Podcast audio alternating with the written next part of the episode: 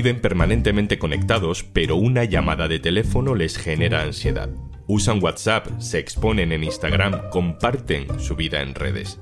Pero algo pasa cuando suena el móvil. Hoy en un tema al día, la generación que prefiere no hablar por teléfono. Un tema al día con Juan Luis Sánchez. El podcast de eldiario.es. Una cosa antes de empezar. En las guerras o en las crisis económicas, Oxfam Intermont trabaja para que todas las personas tengan los mismos derechos y oportunidades. Contigo podemos hacer que la igualdad sea el futuro. Entra en oxfamintermont.org. Mi padre alguna vez me ha dicho, pero ¿por qué no me llamas en vez de enviarme un mensaje? Si es esto, digamos, importante. Y tampoco he sabido responderle, simplemente es, es costumbre generacional, en mi opinión. Que me llamen significa una cosa que es que es algo importante y urgente y la verdad es que no me llaman si no es por ese motivo. Sobre todo gente de mi familia cuando se ha tenido que llamar a sitios tipo a pedir la cena o algo así, eh, yo siempre digo que yo no llamo. Que aunque, aunque sea para mí, yo no llamo. Y eso sí que es verdad que a veces eh, me lo han echado en cara en plan de, si es para ti, igual deberías de llamar tú o si hay que llamar al médico o algo así, intento que lo haga otra persona por mí. Eh, hay alguna gestión que pienso que es más cómodo que me envían un WhatsApp de, no sé, a las 5 tiene que venir el carpintero a cambiar la puerta. Y yo eso con un mensaje de WhatsApp pienso que es más cómodo. Y a lo mejor mi madre sí que prefiere llamarme y estar ahí, pues en vez de ponerme un mensaje que sería una, una línea de texto y ya está, pues 4 o 5 minutitos. Claro, al fin y al cabo es el tema de comodidad. Estos son Lucas, Clara, Marina y Sergio. Tienen entre 16 y 24 años. Con ellos hablamos de un fenómeno fácil de percibir a nuestro alrededor. No les gusta hablar por teléfono. Realmente no. En la grandísima mayoría de casos eh, prefiero enviar eh, un WhatsApp o enviar un mensaje por cualquier otra, otra aplicación de servicio de mensajería. Realmente en contadas ocasiones eh, llamo por teléfono, sinceramente. Bueno, la verdad es que no mucho. Cuando lo tengo que hacer porque no me queda más remedio, pues evidentemente lo, lo hago, porque si no, no hay otra opción, pero si lo puedo evitar, lo evito. Sí que es verdad que hay veces como que el instinto es colgar directamente. Si veo que es una llamada de un teléfono que no conozco, posiblemente antes de cogerlo voy a cortar y voy a buscar de quién es ese número en internet y si es alguien que me tenga que contactar por lo que sea y me vuelva a llamar, pues ya veré si lo cojo o no. Una encuesta realizada en Estados Unidos nos deja este dato.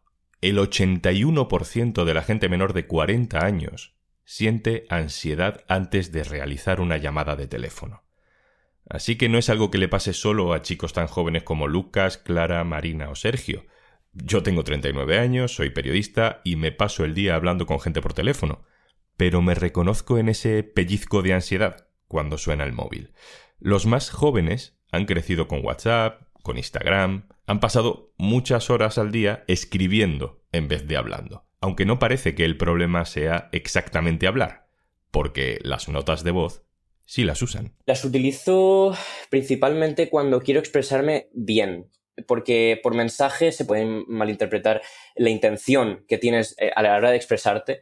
Sí que es verdad que cuando oyes la voz de otra persona no pasa eso. Mm, cuando es algo importante o difícil de explicar, pero no es urgente, porque pues sí que tienes más libertad a la hora de explicarte que por escrito. Tú tienes la libertad de hacerlo cuando quieras y la persona a la que se lo estás mandando también tiene la libertad de escucharlo cuando quiera o cuando pueda.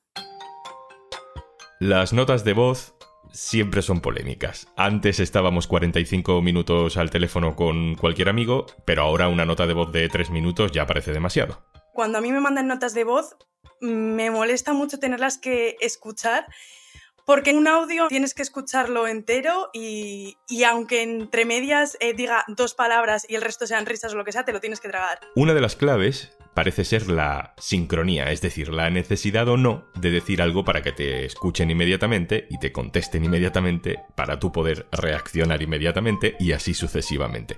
Esa necesidad está desapareciendo. Yo te mando un mensaje y ya luego tú me respondes cuando puedas, a tu ritmo. No es igual estar pues eso chateando o estar en una web haciendo alguna gestión que tú si quieres puedes parar, puedes esperar, puedes pensarte la respuesta y tú tienes todo el control eh, sobre la situación, pero cuando estás hablando por teléfono, por supuesto no, porque no sabes eh, cómo va a reaccionar la otra persona y, y, es a tiempo real. En el tema WhatsApp, yo creo que ahora sí que hay más costumbre de, bueno, yo envío un mensaje y la otra persona ya lo verá cuando quiera o cuando pueda. Antes sí que era un poco un tema más de, ostras, le he enviado un WhatsApp y lleva una hora y no me ha contestado. Y como que te molestaba un poco. Escuchando a Clara, a Lucas, a Marina, a Sergio, me da la sensación de que hay otro factor más en juego, la imagen propia. Si repetimos y editamos las fotos antes de subirlas a Instagram, con su filtro, con su contraste, si releemos tres veces antes de poner algo en Facebook, si ojalá se pudieran editar los tweets después de publicarlos, nuestra conciencia sobre lo que decimos, sobre lo que hacemos, es mucho mayor que antes. Y por tanto, también la exigencia. Y por tanto, también los complejos. Sí que pienso que, al menos mi generación, les cuesta expresarse bien. Entonces, un tema que se podría zanjar en menos tiempo se alarga con un... Mm, que y expresiones así que alargan mucho una conversación y audios que a lo mejor deberían ser de 30 segundos acaban siendo de minuto y medio, de audios vacíos prácticamente, en los que no se cuentan nada. La diferencia principal que yo le veo es que un audio se puede retomar o borrar en el momento en que te estás expresando mal o, quieres decir otra cosa y has dicho la contraria. Se puede simplemente borrar o parar y seguir, eh, etcétera en una llamada telefónica, digamos que es en directo, no, no puedes o no, no con tanta facilidad simplemente borrar lo que has dicho. Tú cuando estás en una llamada o incluso en persona, claro, no, no puedes eh, rectificar y puede dar ya no malentendidos, pero sobre todo a que la otra persona se tome las cosas de una manera que no es como tú realmente lo querías decir porque no has tenido tanto tiempo para pensar.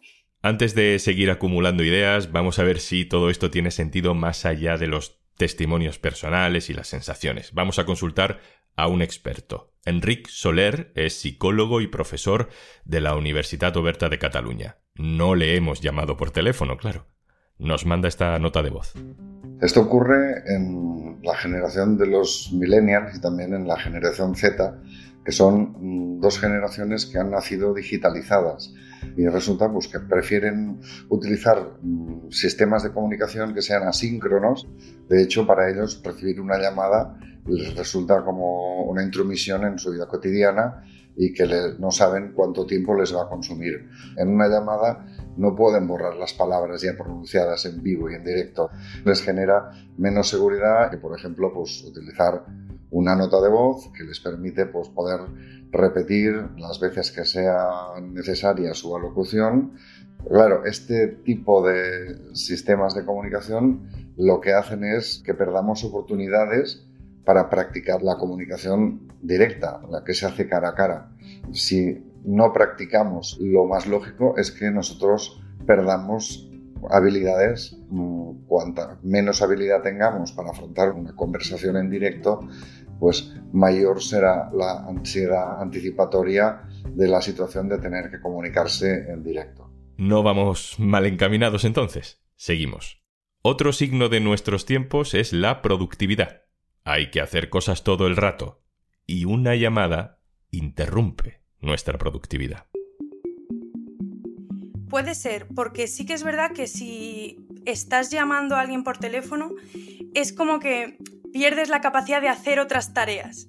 Pero sin embargo, con los mensajes, tú mandas un mensaje le das la vuelta al teléfono, sigues haciendo tus cosas y cuando te conteste, respondes. El multitasking este al que nos hemos acostumbrado y que a veces colapsa, no te lo permite una llamada telefónica. Y también se junta con que estas generaciones que están viendo ahora mismo eh, están expuestas a muchos estímulos constantemente. A mí mismo me pasa.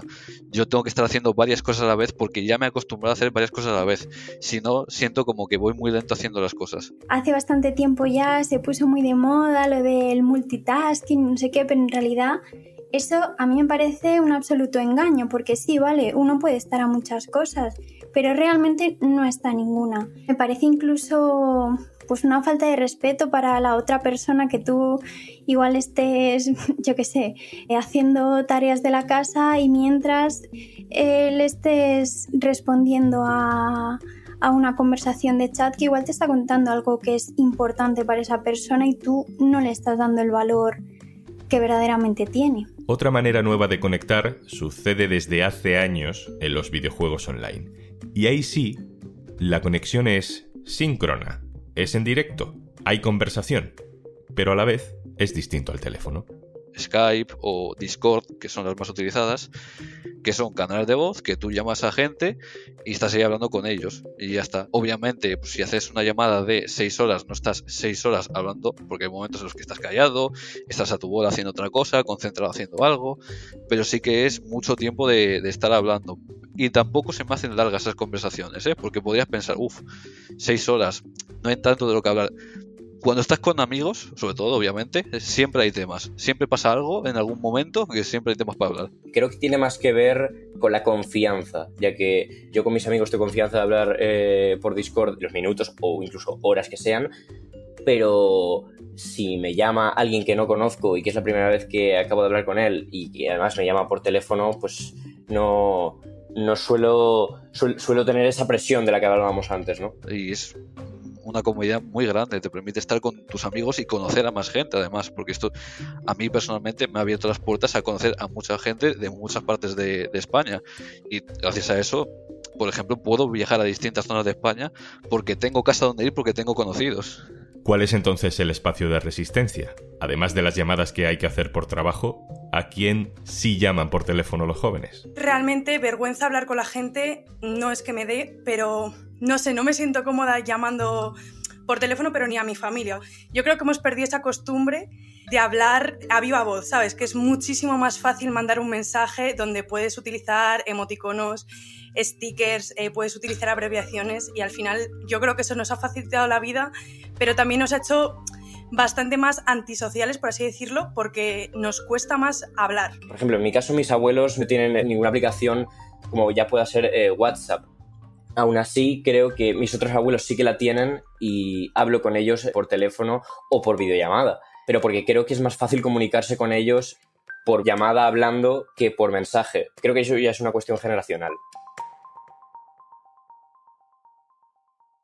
Y antes de marcharnos, no te podemos prometer que vayas a tener horas suficientes para disfrutar de todo el contenido que tenemos en Podimo, pero te regalamos 60 días gratis para que lo descubras. Regístrate en podimo.es barra al día y disfruta de todo el contenido de nuestra aplicación. Miles de podcasts y audiolibros que harán que sientas que siempre quieres seguir escuchando más. 60 días gratis por ser oyente de un tema al día de eldiario.es. Esto es Un Tema al Día, el podcast del diario.es. También puedes suscribirte a nuestra newsletter. Encontrarás el enlace en la descripción de este episodio. Este podcast lo producen Carmen Ibáñez, Marcos García Santonja e Izaskun Pérez. El montaje es de Pedro Godoy. Yo soy Juan Luis Sánchez. Mañana, otro tema.